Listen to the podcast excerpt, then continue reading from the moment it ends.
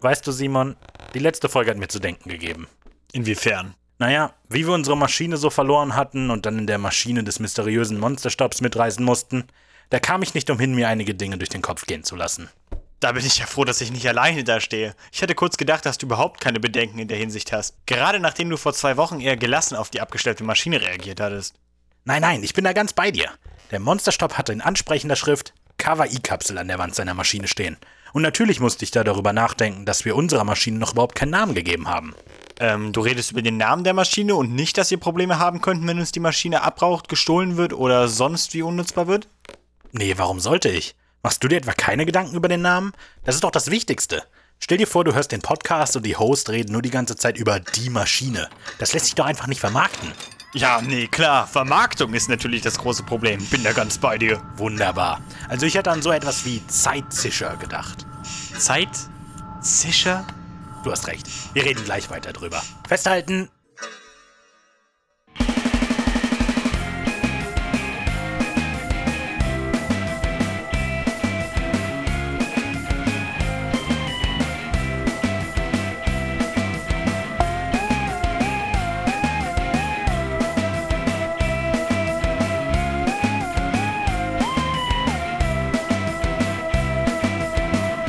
Hi, heute geht es um das 13. Kind der Mutter Leeds. Und den Schrecken aus der Tiefe.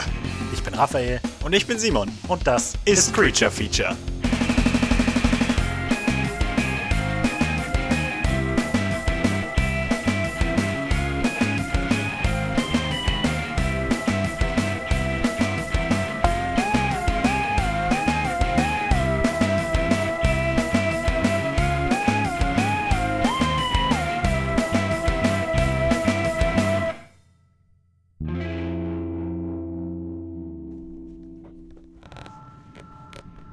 Also, wenn ich hier jetzt mal so aus dem Fenster schaue, mache ich mir ja wenige Gedanken über den Namen der Maschine. Zeitzischer ist übrigens richtig blöd, sondern eher wie viele Formulierungen uns noch für wir sind wieder in einen Wald einfallen werden.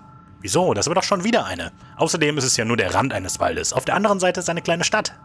Naja, ist ja wohl eher wenig originell. Anders als meins. Jetzt mach das nicht madig hier.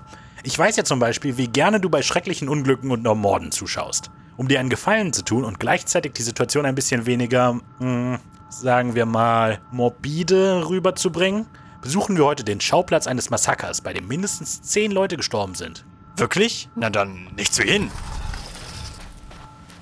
Wohin? Warte auf mich.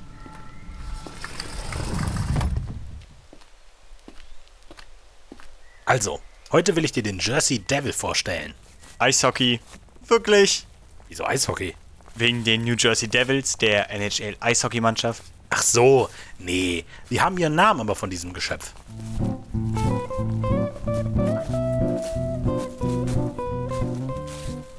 Also, äh, siehst du das Haus da vorne, wo die ganzen Menschen rumstehen? Klar, unschwer zu übersehen. Äh, war da dieses Massaker? Genau.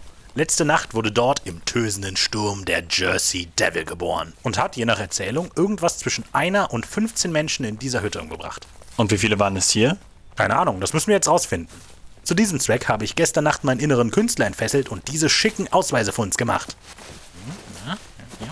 Tada! Du hast uns FBI-Ausweise gebastelt? Mit Paint? Mach dir da keine Gedanken. Wir sind im Jahre 1735. Da werden die Leute hier wohl kaum schon mal einen echten FBI-Ausweis gesehen haben, oder? Ich meine, selbst 2019 dürfte das ein eher kleiner Teil der Bevölkerung sein. In Anbetracht der Tatsache, dass das FBI erst 1908 gegründet wurde, hast du damit wahrscheinlich sogar recht. 1908 sagst du? Oh, naja.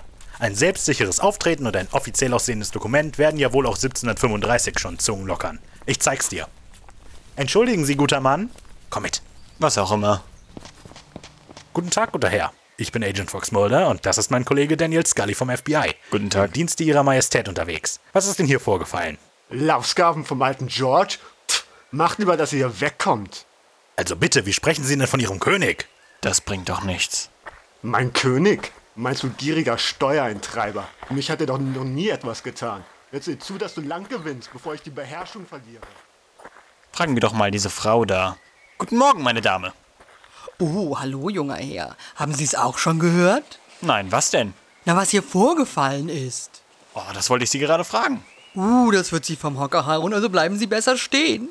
Also, die ganze Familie Leeds wurde hier gestern von ihrem frisch geborenen Nachwuchs niedergemetzelt. Oder zumindest von dem Ding, das ihr Baby geworden ist. Ist Mutter Leeds auch selber schuld, muss man sagen. Selber schuld? Naja, nachdem sie erfahren hat, dass sie mit dem 13. Kind schwanger war, hat sie das arme Ding verflucht. Ich war dabei. Lass das hier der Teufel sein, hat sie gen Himmel gesagt. Sehr leichtfertig. Meine Rede, da darf man sich nicht wundern, wenn dem frisch geborenen Kind plötzlich Flügel, ein Geweih und scharfe Krallen wachsen. Und Sie waren dabei oder woher wissen Sie, wie das hier passiert ist? Nein, Gott bewahre, eine der Hebammen hat es mir erzählt. Ich bin ja froh, dass ich dieses Biest nicht sehen musste. Das Ding soll wohl zuerst wie ein ganz normales Kind ausgesehen haben. Dann ganz plötzlich ist es ganz schnell gewachsen. Aus der Stirn ist ein Geweih gewachsen, während sich sein Gesicht langsam in die Länge zog und die Augen wie glühende Kohlen zu leuchten begannen. Schreckliche Geschichte finden Sie nicht? Doch, doch. Und dann hat es alle getötet und ist davongeflogen? Allerdings mitten rein in die Pine Barrens hier. Ich sage Ihnen, der Wald war mir hier immer schon suspekt, aber jetzt bekommen mich da keine zehn Pferde mehr rein. Verständlich. Vielen Dank für die Auskunft. Ich, ähm, werde Ihre Sicherheit in meine Gebete einschließen. Vielen Dank. Einen schönen Tag und möge uns Gott vor diesem Biest beschützen. Oh Mann, was macht denn Rafa jetzt da vorn? Jetzt reicht es aber wirklich. Sie sind hiermit verhaftet. Im Namen der Krone. Krone kann ich mal. Ah, Agent Scully, gut, dass Sie da sind. Bringen Sie die Handschellen. Dieser Herr verspottet den König. Wir nehmen ihn mit. Was redest du da? Lass den Mann los und komm mit! Aber Kein Aber, du kannst dich bei Rollenspielen immer etwas zu gut in die Charaktere versetzen. Also komm jetzt, bevor wir noch Probleme bekommen. hey, lassen Sie mich los, Agent. Wir sind ja noch nicht fertig, guter Mann. Ich werde wiederkommen. Jetzt reicht's wirklich. Schon gut, sorry. Sowas reißt mich immer einfach mit. Aber mir ist ein guter Name eingefallen. Federal Machine of Monster Investigation oder kurz ME. Okay, das ist einfach lächerlich. Na gut. Hast du denn was in Erfahrung bringen können? Allerdings, die Frau hat mir die ganze Geschichte erzählt. Erzähl's mir auf dem Weg zur Maschine.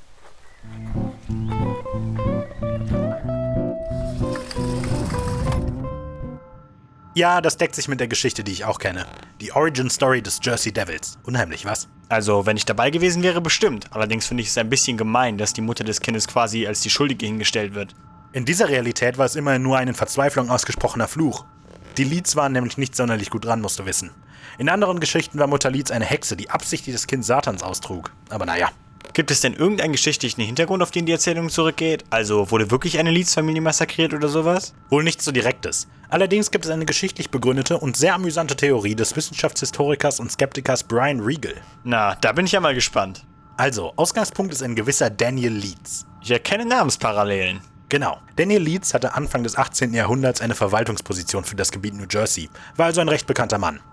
Auch wichtig ist, dass er ein Anhänger des damals sehr verbreiteten Quaker-Glaubens war, bestand aber auch darauf, in früher Kindheit Visionen von Gott empfangen zu haben und befasste sich außerdem mit Astrologie. Ich nehme mal an, dass das bei den Quakern nicht so gut ankam. Genauso Genau ist es. Letztlich kam es zum großen Zerwürfnis zwischen Leeds und den Quäkern, die Leeds in diesem Rahmen gerne als Diener des Teufels hinstellten. Interessanterweise schien das Leeds Karriere nicht sonderlich zu schaden. Er veröffentlichte seine Theorien, Beobachtungen und Vorhersagen in einer jährlichen Veröffentlichung, dem American Almanac. Er setzte sich 1716 zur Ruhe und gab die Verantwortung für die Veröffentlichung an seinen Sohn, Titan Leeds. Verdammt, das sagt mir irgendwas. Ich komme nicht drauf. Benjamin Franklin? Ja, genau. Hatten Titan Leeds und Benjamin Franklin nicht so eine Art Almanachkrieg? Ja. Ich erinnere mich. Benjamin Franklin wollte in das Almanachgeschäft einsteigen und hat sich deshalb in seinen ersten Veröffentlichungen mit bekannten Almanach-Herausgebern angelegt. Bevor du weiterredest, es ist noch interessant zu bemerken, dass Titan auch das Familienwappen der Leeds in die Kopfzeile des Almanachs packte. Dieses zeigt drei drachenähnliche Geschöpfe: langer Kopf, scharfe Krallen, Fledermausähnliche Flügel. Hm, das kommt mir doch bekannt vor. Noch was? Nee, nee, red, red drüber weiter. Okay, also natürlich starb Titan Leeds nicht am 17. Oktober 1733. Entsprechend machte er sich über Franklin lustig. Benjamin Franklin störte das nicht, im Gegenteil. In seiner nächsten Veröffentlichung hielt er dann daran fest, dass Leeds gestorben sei. Der Beweis dafür war Leeds Reaktion auf Franklins Almanach. Titan Leeds würde nicht so schreiben. Der Autor war also vermutlich der Geist des armen Titan, der aus der Hölle wieder auferstanden sei und im Auftrag der Unterwelt nun Franklin terrorisierte und verunglimpfte. Und als Titan Leeds dann 1738 wirklich starb, beglückwünschte Franklin den Geist dazu, doch den Anstand besessen zu haben, diese Scharade endlich zu beenden. Damit waren alle Grundpfeiler gelegt: Teufel, Geister, unheimliche geflügelte Wesen. Der Leeds Devil war geboren. Außerdem fallen der Todestag von Titan Needs und die angebliche Geburt des Jersey Devils in einen ziemlich ähnlichen Zeitraum. Wenn man dann noch bedenkt, dass die menschliche Fantasie so einiges zum Leben erwecken kann, klingt die Geschichte recht plausibel. In der Tat. Und nun? Nichts und nun. Ich warte, bis du deine Koordinaten eingegeben hast. Wie? Die Geschichte des Jersey Devils kann doch nicht einfach so mitten im 18. Jahrhundert zu Ende sein. Ist sie auch nicht unbedingt. 1939 ernannte eine Gruppe Schriftsteller den Jersey Devil zum offiziellen Dämon des Bundesstaates New Jersey. Und 1982 wurde das Eishockey-Team der Colorado Rookies nach ihrem Umzug nach New Jersey in die New Jersey Devils umbenannt. Zudem gibt es etliche Sichtungsgeschichten und 1909 gab es eine ganze Woche lang eine richtige Panik über angebliche Devil-Sichtungen mit geschlossenen Schulen und allem. Und wieso zeigst du das nicht? Weil das Ganze nicht mehr wirklich Folklore ist, sondern sehr deutlich in den Bereich der Kryptide abdriftet. Das wollte ich ein andermal machen. Na gut, verstehe. Okay, dann mach dich bereit für mein Monster. Das älteste und stärkste Gefühl ist Angst. Die älteste und stärkste Form der Angst ist die Angst vor dem Unbekannten.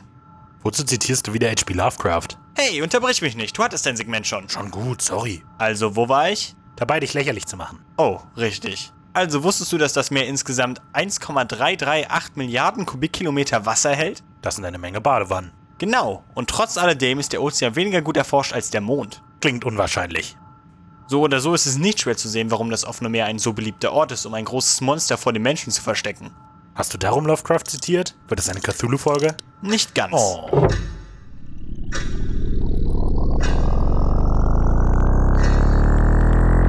Okay, wo sind wir also? An Bord eines kleinen Kriegsschiffes, eine Korvette, um genau zu sein, der Korvette Alekton. Bleiben wir lange hier? Unsere Zeitmaschine wird sicher auffallen. Na, nicht lange. Also, nur weil wir unter Deck hinter ein paar Kisten stehen, sind wir noch lange nicht gut versteckt. Nur so am Rande. Wir bleiben nicht lange. Lass uns mal rausgehen, aber pass auf, dass wir nicht gesehen werden. Welches Jahr haben wir und wo sind wir genau? Wir haben den 30. November 1861 und sind 120 Meilen nordöstlich von Teneriffa. Da schwimmt etwas im Wasser. Sind wir darum hier? Genau. Komm mit, wir sollten an Deck gehen. Ab jetzt wird die Besatzung zu sehr mit sich selber beschäftigt sein, als dass wir auffallen würden. Wenn du das sagst. Was ist es? Ich bin mir nicht sicher. Es könnte ein Wrack sein. Halten wir den Kurs. Wir sollten schauen, ob wir helfen können. Ei, mon Kapitän. Ich finde, du solltest mir sagen, worauf das rausläuft. Na schön, wir werden Zeuge einer Begegnung mit allen Kraken. Dass Fierce den Seefahrerlegenden das ganze Schiff in die Tiefe zieht? Genau das. Aber wir sind auf einem Schiff. Es wird uns nicht angreifen. Ich habe meine Recherche gemacht.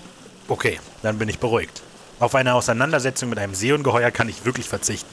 Ich auch. Gerade nähert sich das Schiff einfach nur an. Solange etwas zur Geschichte des Seeungeheuers Skylla, was halb in einen Felsen steckt. Homer schrieb, dass es viele Arme und Köpfe besitzt und damit Seeleute von Schiffen fing. Dann, einige hundert Jahre später, beschrieb Plinius der Älteste einen Polyp mit 10 Meter langen Fangarm, der an der spanischen Küste Fischteiche geplündert hatte. Polyp ist aber eine seltsame Ausdrucksweise. Heißt das nicht eigentlich allgemein nur, dass etwas viele Arme hat? Warum hat er nicht Kraken oder so geschrieben? Das liegt daran, dass zu diesem Zeitpunkt das Wort Kraken noch nicht verbreitet war, denn dieser Name geht auf das alte Norwegisch zurück und bedeutet dort so viel wie entwurzelter Baum. Was direkt auf einen Vergleich zurückgeht, den Olaus Magnus getroffen hatte, als er von einem riesigen, eine Meile langen Kopffüßer berichtete. Eine Meile. Ja, das haben wohl damals Fischer berichtet. Das ist kein Schiffswrack. Das ist eine Art Kraken. Oh nein. Eröffnet das Feuer! Und ihr da, was steht ihr da so rum? Wir, äh, Wir sind auf dem Weg zu den Kanonen, Kapitän. Na, das wäre auch besser so. Wo habt ihr denn eure Uniform gelassen? Die hat wohl der Klabautermann geholt und uns nur diese Kleidung dagelassen. Okay, äh, na gut. Dann an die Kanonen mit euch. hi, Kapitän.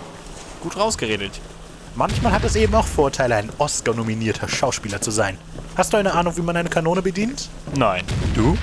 Natürlich nicht, ich bin Schauspieler, kein Pirat. Tun wir einfach so. Bringen wir mal so eine Kugel davon. Äh, ei. Die ist ja super schwer.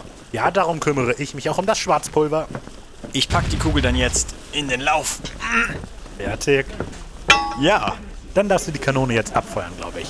Oh, das wollte ich schon immer mal machen. Oh, ähm, hast du ein Streichholz oder so? Äh, nee. Aber ich will eigentlich sowieso nicht auf ein friedliches Tier mehr schießen. Sowas nennt man Präventivschlag. Ich habe gehört, der Kraken reichert Uran an. Aber sieh doch, die Kugel scheint einfach durch das Tier durchzugleiten. Die Kanonen sind nutzlos. An die Harpunen. Also, da hört es wirklich auf. Wie bitte? An die Waffen mit dir. Aber sehen Sie denn nicht, Ihre Harpunen prallen quasi an den Tieren ab. Seine Haut ist einfach zu glitschig. Ihr habt recht. Ich werde euch zu Offizieren ernennen. Wie waren eure Namen nochmal? Ich bin Mulder und das ist Scully. Okay, Mulder und Scully. Aber jetzt seid ihr meine ersten und zweiten Offiziere. Spielt Schnick, Schnack, Schnuck um die Posten. Danke, mein Kapitän.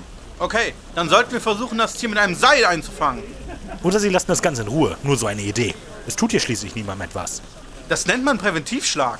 Mulder, Sie sind jetzt offiziell der zweite Offizier. Yes! Außerdem habe ich noch nie so ein Tier gesehen. Wir schulden es der Wissenschaft, es zu fangen. Machen Sie doch einfach ein Foto. Ein was? Oh, nichts. Versucht das Tier mit einem Seil zu fangen! Das kann ja noch was dauern. Ich hole mal etwas zu trinken von unter Deck. Möchten Sie auch etwas, Kapitän? Boah, zu Oh, etwas altem Trinkwasser aus dem Holzfass sage ich nicht nein. Fein, dann besorgen wir mal etwas. Bis gleich. Ich glaube, er braucht Hilfe beim Tragen. Das ist der Moment, in dem wir gehen sollten. Sie werden versuchen, das Tier zu fangen, aber seine Schwanzflosse wird abgerissen werden und es wird entkommen. Ih, verstehe. Na gut, dann mal los. Sag mal, die Zeitmaschine ist doch wasserfest, oder? Du meinst der zeitreisende Holländer. Und ja, ich glaube bis zu einer gewissen Tiefe. Der zeitreisende Holländer? Na gut, dann einen Augenblick.